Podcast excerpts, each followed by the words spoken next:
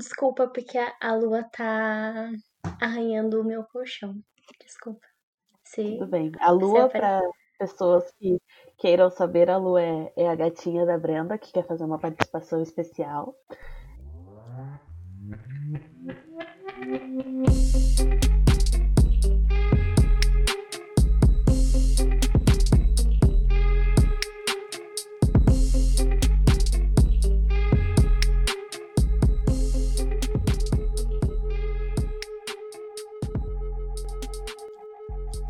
Oi, gente, sejam muito bem-vindos ao meu podcast. Esse é Altas Conexões, comigo mesma, Letícia Barbosa. Então, puxe uma cadeira, pega seu café, seu chá, sua água e vamos conversar. Primeiramente, queria deixar aqui bem claro que eu estou um pouco gripada. Não é Covid, eu acho, mas pode ser que minha voz fique um pouco diferente nesse episódio e que tenha alguns sons estranhos da minha gripe. Então, já me desculpem previamente.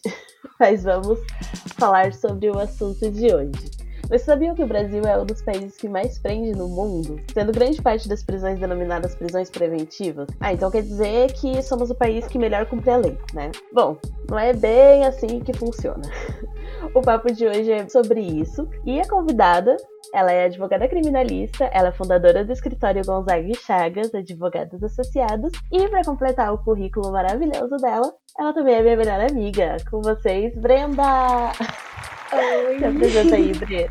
Então, eu sou advogada, me formei em 2016 e sou sócia fundadora do Gonzaga Chagas, meu escritório. Eu atuo na área criminal e estou aqui para bater um papo com vocês sobre prisão preventiva. É uma questão bem polêmica, mas é isso. Eu quis trazer esse tema aqui por dois motivos, né? O primeiro de que prisões preventivas, elas acabam sendo um tabu entre aspas no Brasil. A gente resolve todos os problemas prendendo gente, né, aqui dentro desse país. Pra gente ver se é isso mesmo, se as prisões realmente são a melhor forma e se elas são a única medida, enfim. E também por questões de curiosidade mesmo, assim. Eu não entendo muito sobre essa parte. E achei legal a gente ter essa conversa que para mim vai me ajudar muito. Se não ajudar vocês, vai ser pelo menos um episódio para você falar assim: nossa, olha só, não sabia disso, fiquei sabendo. Pra começar assim, pra gente já entender quais são os tipos de prisões existentes no Código Penal brasileiro. Porque tem mais do que uma, né? Sim, no Código de Processo Penal existe três tipos de prisões. A preventiva, que eu acho que é o que mais a gente ouve falar, né, principalmente na TV e tudo mais. A temporária, que é uma prisão que pode ser decretada durante a investigação policial e ela pode durar de cinco dias, prorrogáveis por mais cinco dias. Isso aconteceu bastante e ficou bem em voga na mídia na época da Lava Jato, onde estava se falando bastante da Lava Jato. É que a então, galera ia presa num dia e daí soltava, daí ia presa, daí soltava. Isso, porque é realmente uma prisão, tem essa prisão para investigar durante, é, digamos, durante a investigação mesmo. E se não uhum. tem requisitos para ela se transformar em uma prisão preventiva, aí a pessoa é liberada. O terceiro tipo, você falou que tinham três, né? Daí tem a Isso. preventiva, temporária.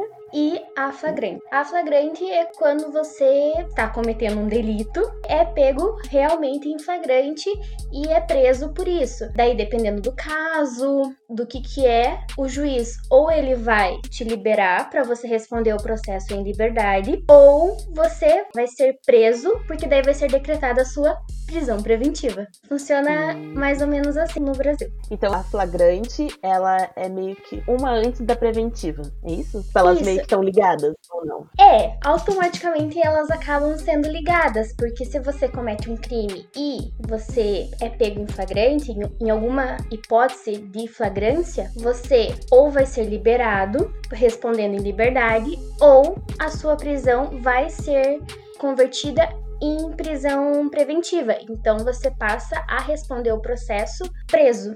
Não sei se Nossa, ficou claro. Ali. Sim, e eu não sabia disso. Eu não sabia que o flagrante virava preventiva. Que louco. Então, é... depende, depende dos casos, assim. Por exemplo, se você é preso por tráfico, dependendo da situação, o juiz ele pode arbitrar fiança. Em alguns casos, se você já é reincidente, ele pode optar por decretar a prisão preventiva. E daí você fica preso respondendo o processo. Entendi. E o que, que é uma prisão preventiva? Assim, tipo, quando uma pessoa vai falar assim, ah, essa pessoa aqui foi presa em caráter de prisão preventiva. O que isso significa exatamente? Então, a prisão preventiva, ela é decretada numa ação penal para garantir a ordem pública, a ordem econômica ou para assegurar a aplicação da lei penal. Então, ela tem vários requisitos que ela pode ser decretada, como, por exemplo, acho que é mais fácil eu dar um exemplo do que tentar explicar realmente o conceito e do que, que é, do que, que o código traz. Fica mais fácil para você. Assim, uhum. é, se a gente tá num processo e o réu ele começa a ameaçar as testemunhas o juiz, a pedido às vezes do Ministério Público, ele pode decretar a prisão preventiva do réu para evitar uhum. que ele interfira no processo, porque dependendo do jeito que ele interfira no processo, pode ser que a testemunha não queira mais ser testemunha, pode ser que aconteça alguma coisa com a testemunha, mais ou menos nesse sentido. Ou como a maioria dos processos são, é para garantia da ordem pública. Mas o que é garantia da ordem pública? Fica aí o questionamento, porque é um conceito muito amplo, muito Mas um vago. exemplo do que seria a garantia da ordem pública, porque para mim isso não diz nada. O que significa isso? Significa que, sei lá, se você não prender a pessoa, ela vai sair por aí quebrando tudo? O que, que significa isso? Como eu posso explicar de uma maneira simples? Quando se tem um processo, você sempre vai querer garantir a ordem, que a pessoa ela não volte a fazer, não volte a cometer outros delitos, entende? É uma necessidade que você tem da pessoa não repetir outros crimes. Então, o conceito da garantia da ordem pública é isso. Só que fica muito vago, né? Fica muito vago. Mas... Ah, é, você vai querer garantir a ordem pública da, digamos, daquela sociedade, daquele, daquela região. Então você vai sair uhum. prendendo todo mundo, basicamente isso. Então, tipo, seria, seria uma lógica de que você não quer que outra pessoa seja assaltada, digamos, é isso? Digamos assim, uma pessoa é presa por um assalto, e daí você não solta essa pessoa, você prende ela em caráter de prisão preventiva para evitar que outras pessoas sejam assaltadas. Isso. É isso? Uhum. Eu tô louca. É, é exatamente ah, isso. Só, que, é, só que é um conceito muito vago, porque garantia da ordem pública para mim pode ser diferente do que pode ser para você, entendeu? Então, uhum. é, é, algo algo que assim, que para você, OK, pode ser isso, vai te proteger de alguma forma, mas para mim pode ser não, para mim isso não é garantia da ordem pública entende? Então, Sim. acaba sendo um conceito muito amplo, que é o mais aplicado, fundamentado, quando se tem a decretação da, da prisão preventiva. E a prisão preventiva, ela tem um tempo máximo pra, tipo, Não. uma pessoa estar presa? Porque, por exemplo, você falou que a gente estava conversando aqui em off, cerca de 812 mil presos. Um terço dessa quantidade seriam só de presos provisórios, certo? Eu acho que chega, chega mais ou menos isso. Tem um tempo para essa pessoa ficar presa, assim, tipo, sei lá, a prisão preventiva pode durar no máximo dois anos. Não. Ou não, até não a pessoa ser julgada, não? Uh -uh. Ela pode ficar presa por até tempo determinado. Até, até o julgamento. Ela só, ela só é solta quando ela é julgada. Se ela for condenada, não. ela continua presa, dependendo do, da pena. Mas se ela for inocente e ser absolvida, ela ficou presa. E, e daí, o tempo que ela ficou presa, dane-se. É. Ou algum ressarcimento desse, então, desse tempo, assim. Nisso, ela perdeu, entre aí, aspas, sendo inocente. Então, aí dependendo da situação, aí fica a critério, na verdade, do réu se ele quer entrar com uma ação contra o Estado. Hum. Isso, isso pode acontecer. Isso acontece? pedir alguma, alguma indenização. Acontece. Não, não muito, mas mas acaba acontecendo. Só que você precisa comprovar várias coisas para realmente conseguir uma indenização. Mas eu acredito que, que nenhuma indenização, nenhum valor é, vale o tempo que você tá preso. Vale o tempo que você. Sim, vale o tempo que você vai passar, o que você vai passar dentro de um presídio. Eu tive um caso no ano passado, eu e o Luciano, só pra contextualizar, o Luciano é meu sócio, e nós atuamos uhum. em um processo de júri, tribunal do júri. A gente pegou para fazer o plenário do júri e o nosso o que, que é um plenário de júri? Amiga, vamos falar aqui. eu não, não entendo nada de direito, tá bom? Ai, vamos falar como, como pessoas normais porque de direito aqui, meu anjo, eu só sei o nome mesmo, direito. De eu resto, eu não sei nada. O que é um plenário de júri? Eu tô tão acostumada com isso que eu vou falando e eu esqueço que os outros não sabem. Vamos... Tá tudo bem, tá tudo bem. vamos à explicação. Vamos dire... direito para os leigos, vamos lá. é quando a pessoa mata alguém, né? É um crime contra a uhum. vida. Então, esse crime contra a vida, ele é julgado no tribunal do júri, onde tem sete jurados, são escolhidos, né? São sorteados sete jurados, tem o Ministério Público, tem a defesa e tem o juiz. E é aquele rolê que aparecem pessoas normais julgando, é isso? Pô, aqueles isso. filmes nos Estados Unidos onde ninguém conhece ninguém e daí a pessoa é julgada e tal, é isso? Isso. Não, não é exatamente desse jeito, né? Mas... É, não exatamente igual. Isso, isso. Entendeu o conceito. E quando a pessoa vai em plenário, né? A gente diz quando a gente tá em plenário é que a gente vai atuar no, no tribunal do júri na defesa da pessoa. Todas as pessoas que normalmente a gente ouviu na primeira fase da investigação, na primeira fase do processo, nós ouvimos no tribunal plenário. do júri que não tem plenário, que é o, o rito comum de tudo que é processo, que vai passar por uma fase de instrução daí, nesse caso, quando é tribunal do júri, se tem a investigação, no caso policial, aí depois da investigação policial ela vai se tornar um processo. Após isso, tem a instrução, então é ouvido testemunha e ouvido réu. Aí Nesse caso, quando é crime contra a vida, o juiz ele vai decidir se tem provas suficientes para ele ir para o tribunal do júri ser julgado por sete jurados ou ele absolve o réu.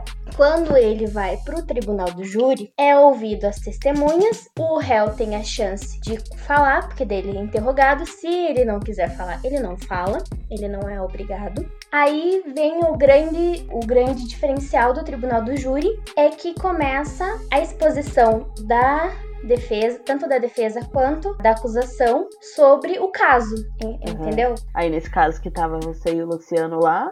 Isso, como é, a gente fez toda a exposição, o Ministério Público também. E... Vocês estavam defendendo o réu, no caso. Isso, nesse, estávamos nesse... defendendo o réu e para nossa alegria ele foi absolvido. Porém, uhum. o ponto não era o tribunal do júri. o ponto é, ele ficou dois anos e meio preso antes, antes de ser absolvido. Antes de ser Caraca. absolvido. E, e? Com, com coisas que. com provas, né? Que realmente, assim, tinha dúvida. Então, é, se tinha dúvida na questão deles, se ele tinha cometido ou não, houve algumas falhas na investigação. Quando se tem essa dúvida, não tem prova que sustente que ele realmente cometeu, ele tem que ser absolvido. E os jurados reconheceram isso e absolveram ele quando teve a votação. Você fica impactado com quanto tempo que ele ficou preso, que talvez ele não É quanta coisa ele perdeu, ficar. né? Sim, ele, né, nesse caso específico, ele ficou longe da mãe, dos filhos, que são pequenos ainda. Por sorte, ele pegou uma ala boa no presídio, então ele não teve falta grave, ele não se meteu em confusão, por assim dizer. Uhum. Então ele ficou uma ala menos pior, sabe, que existe no, no, no presídio que ele estava. Mas, uhum. se talvez o juiz tivesse, às vezes, analisado melhor, se a investigação lá no primeiro momento tivesse feito algumas outras coisas, possivelmente ele não estaria preso, ele poderia estar respondendo o processo, estaria como uhum, o, o, réu do processo, mas em liberdade. Entende que impacta uhum. quando a pessoa está presa, não impacta só a pessoa que está presa em si, impacta também as outras pessoas. E com certeza. Impacta não... toda uma comunidade, né? Sim, e com certeza não só ele sofreu em ficar longe da família e dos filhos por dois anos e meio. A mãe dele também sofreu, os filhos dele sofreram. Ele provia o sustento da família. E daí como que fica, sabe? Uhum. É algo que acontece e, e acontece muito. E assim, Diga. como que são feitas essas prisões preventivas? Existe alguma outra forma de, de fazer da pessoa pagar sem ser com a prisão, assim? Existe outros meios de fazer que isso aconteça? Por que que no Brasil a gente prende tanto? Por que que a gente não vê assim, ah, sei lá, fulano acusado de tal crime vai pagar fazendo, sei lá, X coisa. Nem sei o que pode acontecer porque eu não vejo coisas, outras coisas acontecendo.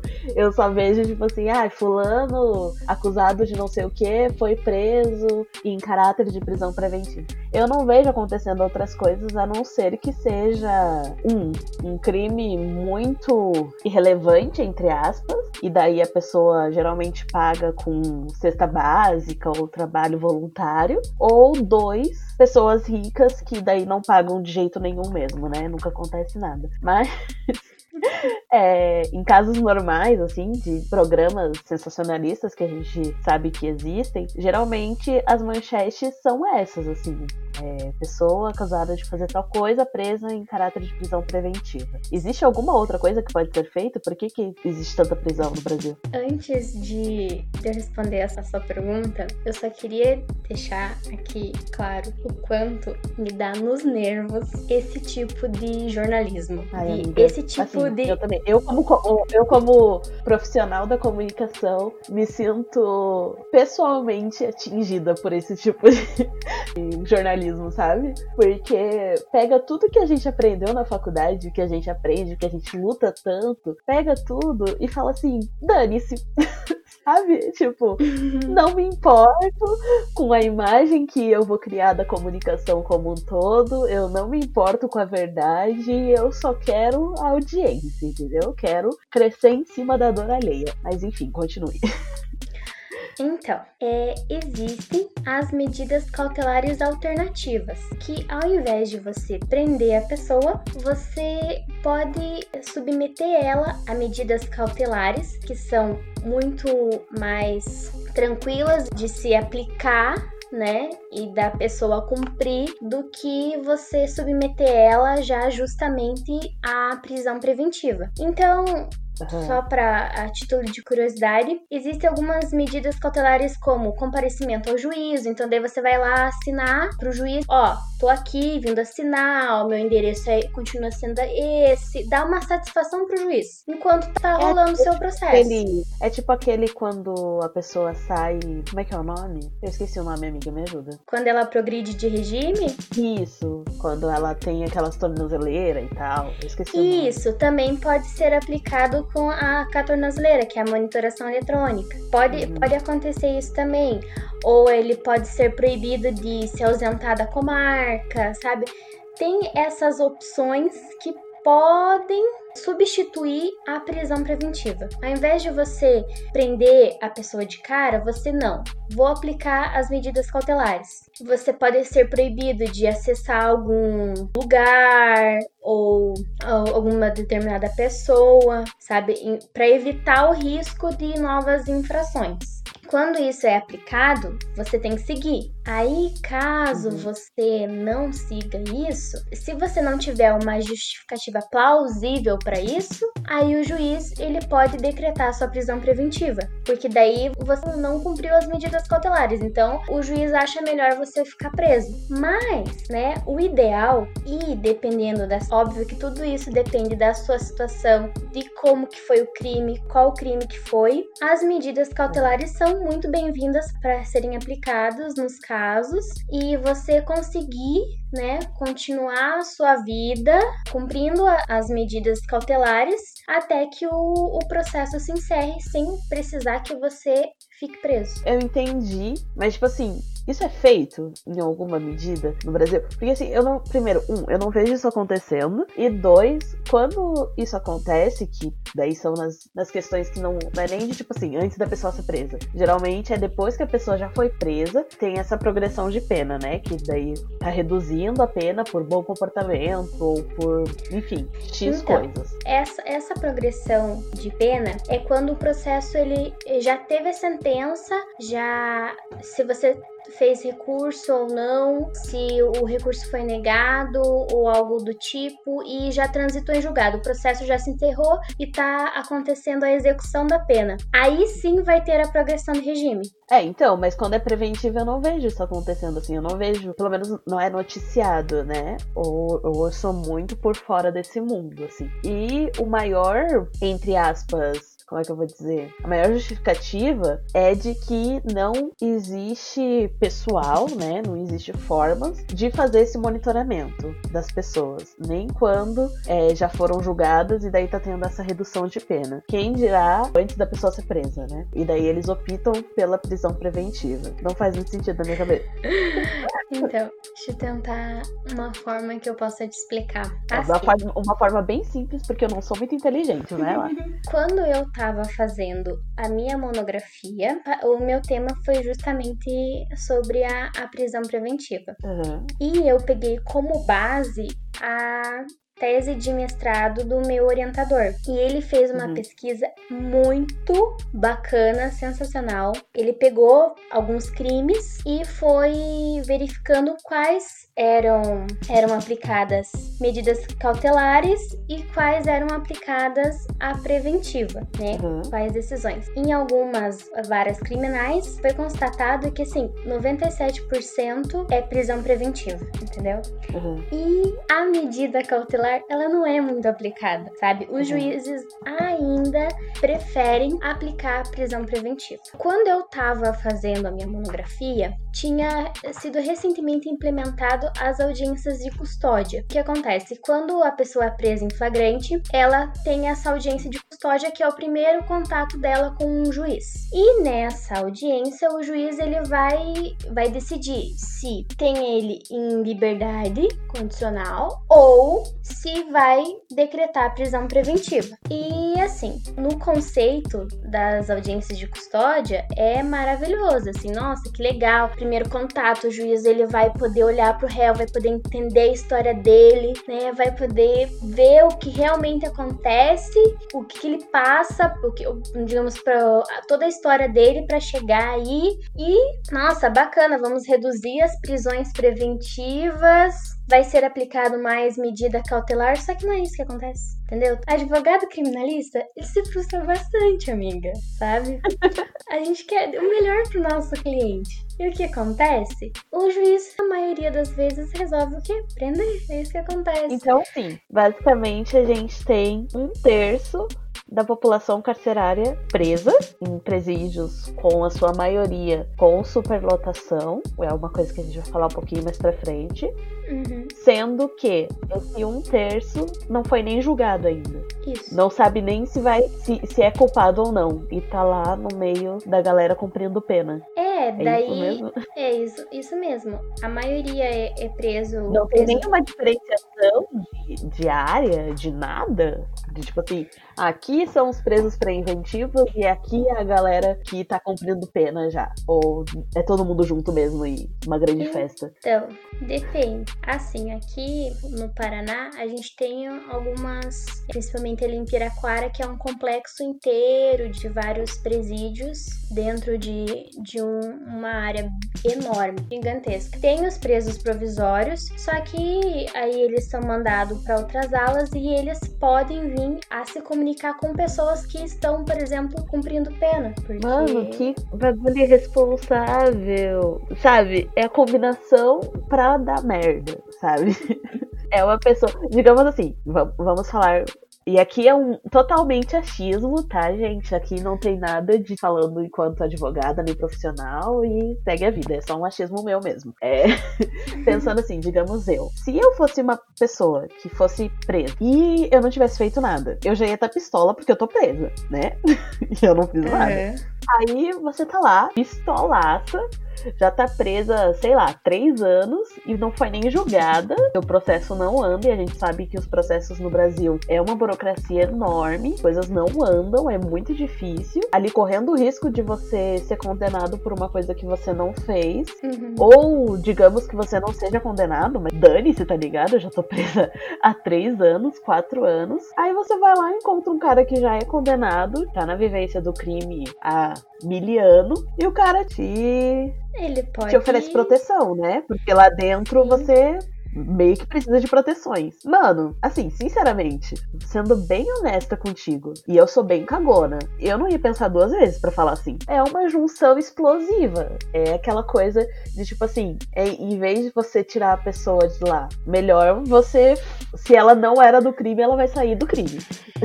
Sim, porque não é novidade para ninguém, né? Existem facções em presídios. Sim. Fora a questão da própria estrutura, que é horrível, da alimentação, do tratamento. Então você uhum.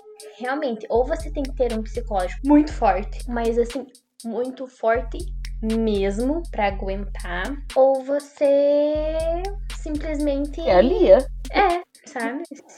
Você vai junto e é isso.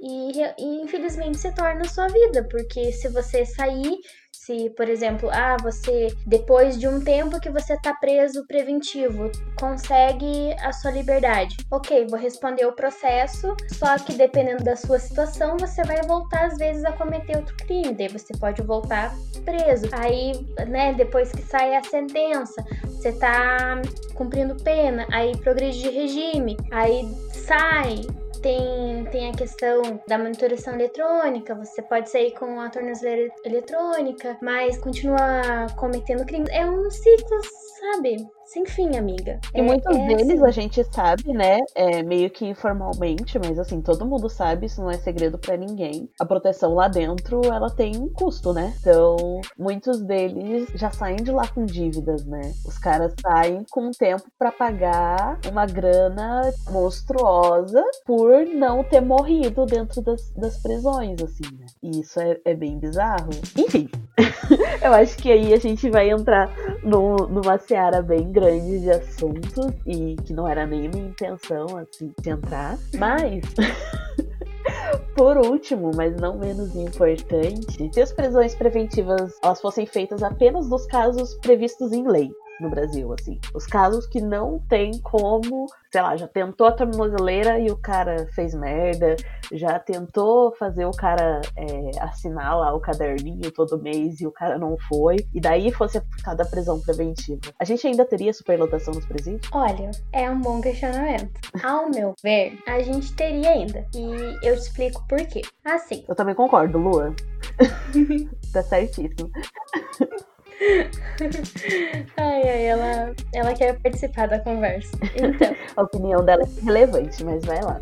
Então, o Poder Judiciário, ele tem a sua parcela de culpa na superlotação carcerária. Por causa das decisões que são influenciadas pela mídia, por às vezes as decisões carecerem de fundamentações, até mesmo de ter apresentar erros materiais nas decisões que decretam a prisão preventiva. Não é novidade isso. Uhum. O judiciário ele tem uhum. a sua parcela de culpa. Só que não é uma falha só dele, é uma falha do poder legislativo, do poder executivo e da própria sociedade que contribuem com a falência do sistema brasileiro. Infelizmente, e eu acho que isso piorou nos últimos anos e, né, o caso do atual governo, a gente tem um governo que ele não desenvolve políticas públicas. Então, ele não desenvolve políticas públicas para reduzir a desigualdade, para combater a superlotação e muito menos investe na educação. Uhum. Eu, o que eu vejo é assim: qualquer político que vá fazer campanha, ele não vai fazer uma campanha que seja em prol de melhorar o sistema carcerário brasileiro. Ele prefere uhum. falar e ser punitivista e querer ai, que as penas sejam mais duras, sabe, essa questão de armamento e tudo mais, do que realmente combater a raiz do problema, que é o sistema carcerário. Uhum. E a gente também vive numa sociedade preconceituosa, muito Sim, preconceituosa, muito punitivista, que aonde quer é bandido bom é o quê? É bandido morto. E isso reflete nas leis, nas leis mais rígidas, nas penas sendo mais altas. Tudo isso reflete no, no sistema. E é uma bola de neve, né? Isso, vira uma bola de neve gigantesca. É, acaba sendo, eu acho que, acho que o problema do Brasil, não só esse, né, mas enfim, acaba que o nosso sistema carcerário, ele, como que eu vou dizer? Ele é só um resultado de tudo que a gente faz de errado, assim. Uhum. A nossa educação, ela tá falida, a nossa questões sociais, né, igualdade social no Brasil não existe, e aí acaba sendo uma bola de neve, assim assim, isso tudo, questão de educação precarizada e sucateada, altos níveis de desigualdade social, tudo isso vai refletir aonde? Vai refletir no índice de criminal do país. Sim. E que vai refletir no nosso sistema carcerário, que por sua vez vai virar uma superlotação, assim. Acho que Você... é um resultado. Você entende que o quanto mais a gente prende, mais a gente tá, tá contribuindo para que a violência aumente? Infelizmente. Principalmente né, naquela questão que a gente conversou há, sei lá, 10 minutos. de, de falar que as pessoas estão lá sem nenhum. Como é que é o nome? Programa de reinserção social. De ressocialização. Ressocialização. E pessoas de níveis muito diferentes de periculosidade juntas, né? uhum. né? Sem nenhuma distinção de. Na maioria das vezes, sem nenhuma distinção de alas. E isso contribui muito para que as coisas fiquem cada vez piores. Sim, para que a pessoa saia pior. Porque assim, juntando tudo que eu, que eu te falei, como se não bastasse tudo isso que eu te falei. Realmente, a gente não tem essa ressocialização que está na lei, tem que haver a ressocialização, a gente não tem. O que acontece? Imagine só, você é preso, você tá numa cela que ao invés de caberem é, seis pessoas, ter seis pessoas, uma cela para seis, por exemplo, tem 50 junto com você. Uhum. Você tem um buraco para fazer suas necessidades. Você é xingado, é maltratado por alguns, não vou generalizar aqui, mas por alguns agentes penitenciários. Sua comida pode vir azeda. Você ainda tem que se preocupar com possíveis rixas que você tem na prisão. Fora a questão de você estar tá com a tua família lá fora. Você não sabe se eles estão precisando de alguma coisa ou não. Como que você vai ter um psicológico para sair e ser uma boa pessoa se quando você sai e quer uma segunda oportunidade, a sociedade é a primeira a fechar a porta na sua cara não te emprega. Como que você vai se ressocializar se você tem uma sociedade assim? O que acontece? Reincidência. Você não se vê, não, não, não tem outra alternativa para você senão reincidir e cometer outros crimes. O nível de reincidência é muito grande no Brasil. E isso que a gente nem tá perpassando aqui, questões de raça, né? que daí é, vai, se a gente for tipo, entrar. A gente complica muito uhum. mais a nossa questão. Muito mais. Muito mais mesmo. É. Então, na verdade, o que, o que eu acho, na minha humilde opinião, é que para resolver essa superlotação, para resolver todo esse sistema carcerário, que é um sistema falido, que já é, é uma bomba relógio que tá prestes a, sabe, a explodir, algo que é muito, é muito preocupante para quem convive com isso diariamente. Ao pra quem ver, não convive também devia ser, né? É, Devia ser É uma- preocupante. Devia ser preocupante pra todo mundo. Sim, deveria ter uma reestruturação. Isso é óbvio, uma reestruturação do sistema como um todo. Políticas públicas que voltem, se voltem para essa, para essa população carcerária, para que seja realizado algo que seja realmente eficaz e não simplesmente jogar a pessoa lá presa e acho que vai estar resolvido o problema. E a contribuição na sociedade, que é um, um dos os pontos mais importantes, porque com uma, uma sociedade preconceituosa, como que a gente quer que a outra pessoa é presa, é tratada como lixo na cadeia e saia, nossa, não vou cometer mais nenhum crime, sou bonzinho, Uhum. sabe? Não tem. Somos pessoas. Eu evoluí muito sendo, sendo vou muito, maltratado, sendo desumanizado. sabe? Não tem como. Mano, Eu É impossível, assim. Eu acho que, cara, essa questão, assim, ela sempre me, me chamou muita atenção. Apesar de eu não conhecer bulhufas, assim, sabe? Tipo, eu não entendo leis, enfim, essas coisas. Essas coisas, né? Essas coisas que você faz, amiga, eu não entendo. Mas é um assunto muito complexo, assim, sabe? E eu acho que é uma conta a cada dia que passa, tá? Sabe aquele boleto vencido que Uhum. sabe, vai te incomodar, sabe? Eu acho que o sistema carcerário brasileiro é isso pra todo mundo. Ele é um boleto vencido que tá chegando a hora que vai ir pro Serasa e ele vai te incomodar, sabe?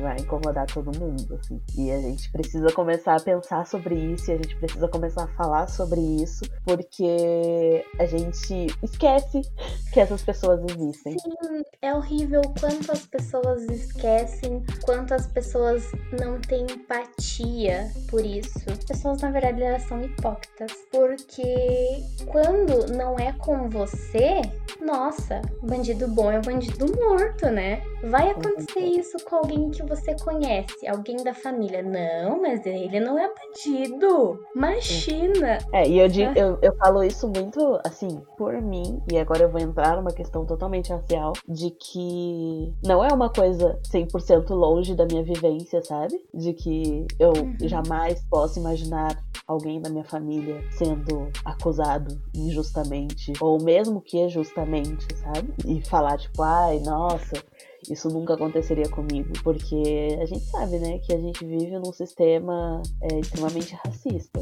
e pessoas negras são o maior número de pessoas presas, o maior número de pessoas presas também injustamente, não só, mas também injustamente. né? Sim. E, e mano, assim, eu, independente se fosse um conhecido meu que fosse culpado ou fosse inocente, independente, podia ser culpado, podia ter feito. Eu acho que, independente da situação, não merece ser tratado como essas pessoas são tratadas, sabe? Não. São pessoas totalmente desumanizadas. E isso é errado num nível absurdo. Sim, eu lembro quando, quando eu tava na faculdade e a preocupação da minha mãe era mais filha, né? Eu sou pequenininha, né? Sou mulher.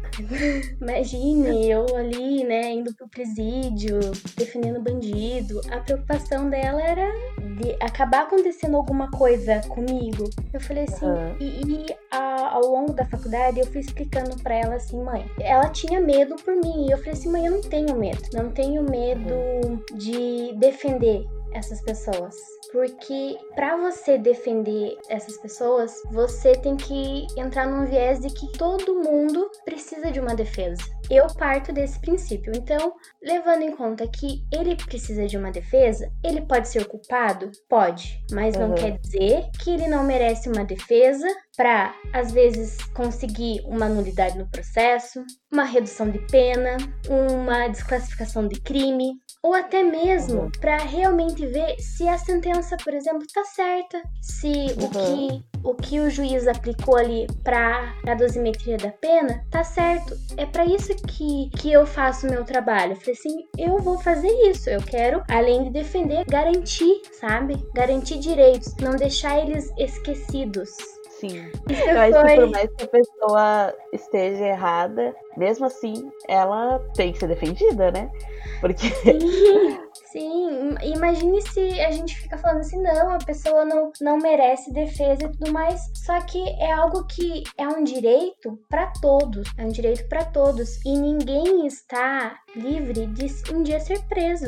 É algo que tem que ser geral, é um direito para todos e todos têm que ter um, uma defesa. E eu parto dessa premissa e eu tô há três anos advogando. Ao longo do tempo a gente vai sabendo quem que vai ressocializar, quem não. A gente acaba encontrando vários tipos de clientes. Uhum. E não significa que eu não vou ser uma profissional, que eu não vá estar tá cumprindo o meu juramento que eu fiz quando me tornei advogada e não vá estar tá empreendendo todo o meu conhecimento na defesa dele, sabe? Eu acho que ele ele tem todo e qualquer direito de ter uma defesa assim. Ainda mais quando você começa a visitar a em presídio, a em delegacia. Muitos casos assim eu, eu olho assim, cara, eu sei por que, que eu. A gente começa a entender, sabe, um pouquinho da vida da pessoa, uhum. do que, que o que, que levou a pessoa a chegar até ali. E a gente sabe que são várias coisas que acontecem e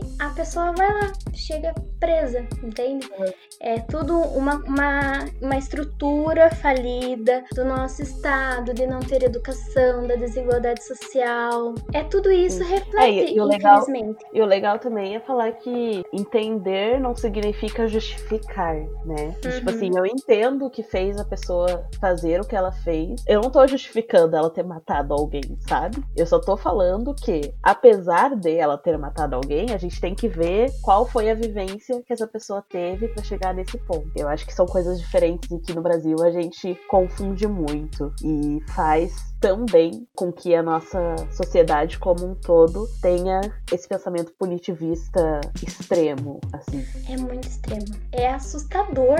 Eu tenho medo das pessoas, porque elas podem ser cruéis, punitivistas. A pessoa e assim, quando a pessoa sai, quando ela realmente cumpriu a pena dela, a pessoa, dependendo da situação, ela não consegue uma segunda chance, porque a própria sociedade ela barra isso. Só que a gente não, a gente não tem prisão perpétua.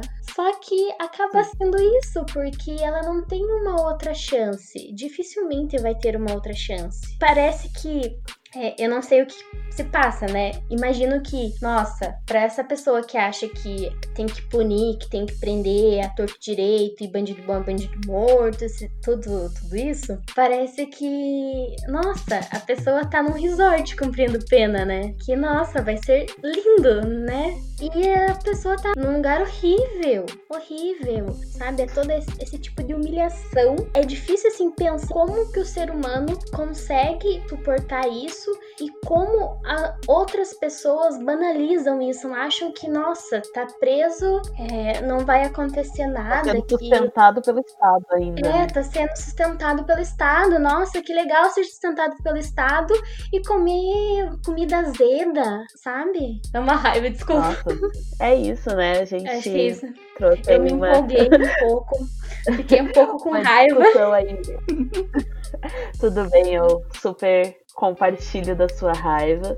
Eu acho que o resumo um pouco é esse. A gente precisa trazer um olhar para essas pessoas, para esse assunto, porque é um assunto que, enquanto sociedade, a gente discute pouco. Eu sei que existem vários grupos e várias iniciativas discutindo questões de penitenciárias e sistema carcerário brasileiro, mas enquanto sociedade a gente discute pouco esse assunto e a gente precisa falar mais sobre isso, sabe? Na rodinha de amigos, assim. Sim. Em vez da gente. Em vez não, né? Além da gente falar sobre racismo, sobre feminismo, que tal a gente falar, e aí galera, e o sistema carcerário brasileiro?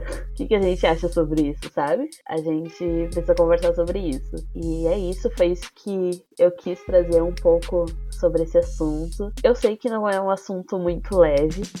É um assunto pesado, é um assunto que não deixa a gente muito bem, assim, não deixa a gente muito confortável, pelo menos eu, né? Não sei vocês. Nesse exato momento, existem pessoas presas que estão vivendo condições subhumanas, assim, sabe? É um pensamento que me deixa bem triste e bem, bem brava também, com bastante raiva. É isso, gente. É, muito obrigada para quem escutou até aqui. Eu sei que foi um episódio um pouquinho maior do que os episódios de costume, mas eu acho que é um episódio necessário, um episódio com muitos questionamentos que eu acho extremamente importantes. E eu queria agradecer muito essa minha melhor amiga, que além perfeita, maravilhosa, super inteligente e faz um trabalho lindíssimo. Muito obrigada por participar desse episódio, Bre, de verdade. Foi esclarecedor em vários níveis para mim, você não tem ideia. Deixa aí suas redes sociais, porque a Brenda, ela não fala só de direito, tá, gente? Ela fala sobre diversas outras coisas e com uma linguagem mais humana. linguagem a gente consegue entender o que ela tá falando. Mas também fala sobre coisas de direito na página do escritório. Então passa aí todas as contas, Bre, onde as pessoas podem te encontrar, onde elas podem contratar seus serviços de advogada, tudo que você quiser. Primeiramente, eu gostaria de agradecer o convite. Foi uma honra participar do seu podcast e passar um pouco de conhecimento, falar sobre esse assunto que deve ser falado sempre. É um assunto muito importante porque reflete na nossa sociedade e a gente precisa se humanizar mais, pensar um pouquinho mais nos outros, principalmente na questão do sistema carcerário. Enfim, as minhas redes sociais, segue lá no Instagram, é BreMC Chagas. E também tem o Instagram do escritório Gonzaga Chagas. Facebook eu quase não uso. Então eu vou deixar só o Instagram, que é o que eu mais uso. E que tem posts do escritório. Você pode ir lá, dar uma olhada. E é isso. Muito obrigada. Pode aprender sobre propriedade privada, que eu já aprendi várias coisas sobre propriedade privada, aquele Instagram. Enfim, é. Verdade. É, a gente tem no, vai, vai, vai, ter novidades no Instagram, acho que ainda esse mês. Vamos ter algumas mudanças. Só, vão ter várias novidades lá. Aproveitando a quarentena pra isso, né, amiga? É, pra ser social media. Agora, além de advogada social media. Blogueirinha. Amo. Enfim, gente, se vocês ainda não seguem as redes sociais aqui do Altas Conexões, o Instagram e o Twitter é o mesmo, arroba com dois vezes no final. E caso vocês queiram mandar um e-mail aqui pra gente, eu sei que esse assunto é um pouco pesado, então eu não vou pedir para vocês mandarem é, coisas relacionadas a ele, mas se vocês quiserem também, tamo aí. É, vou adorar saber suas reflexões e se vocês já pensaram sobre isso, manda lá pra gente, conexõesemalta.gmail.com. No meu Instagram tem outros conteúdos, além das divulgações do podcast. Muito obrigada por escutar até aqui. Até a próxima semana e tchau!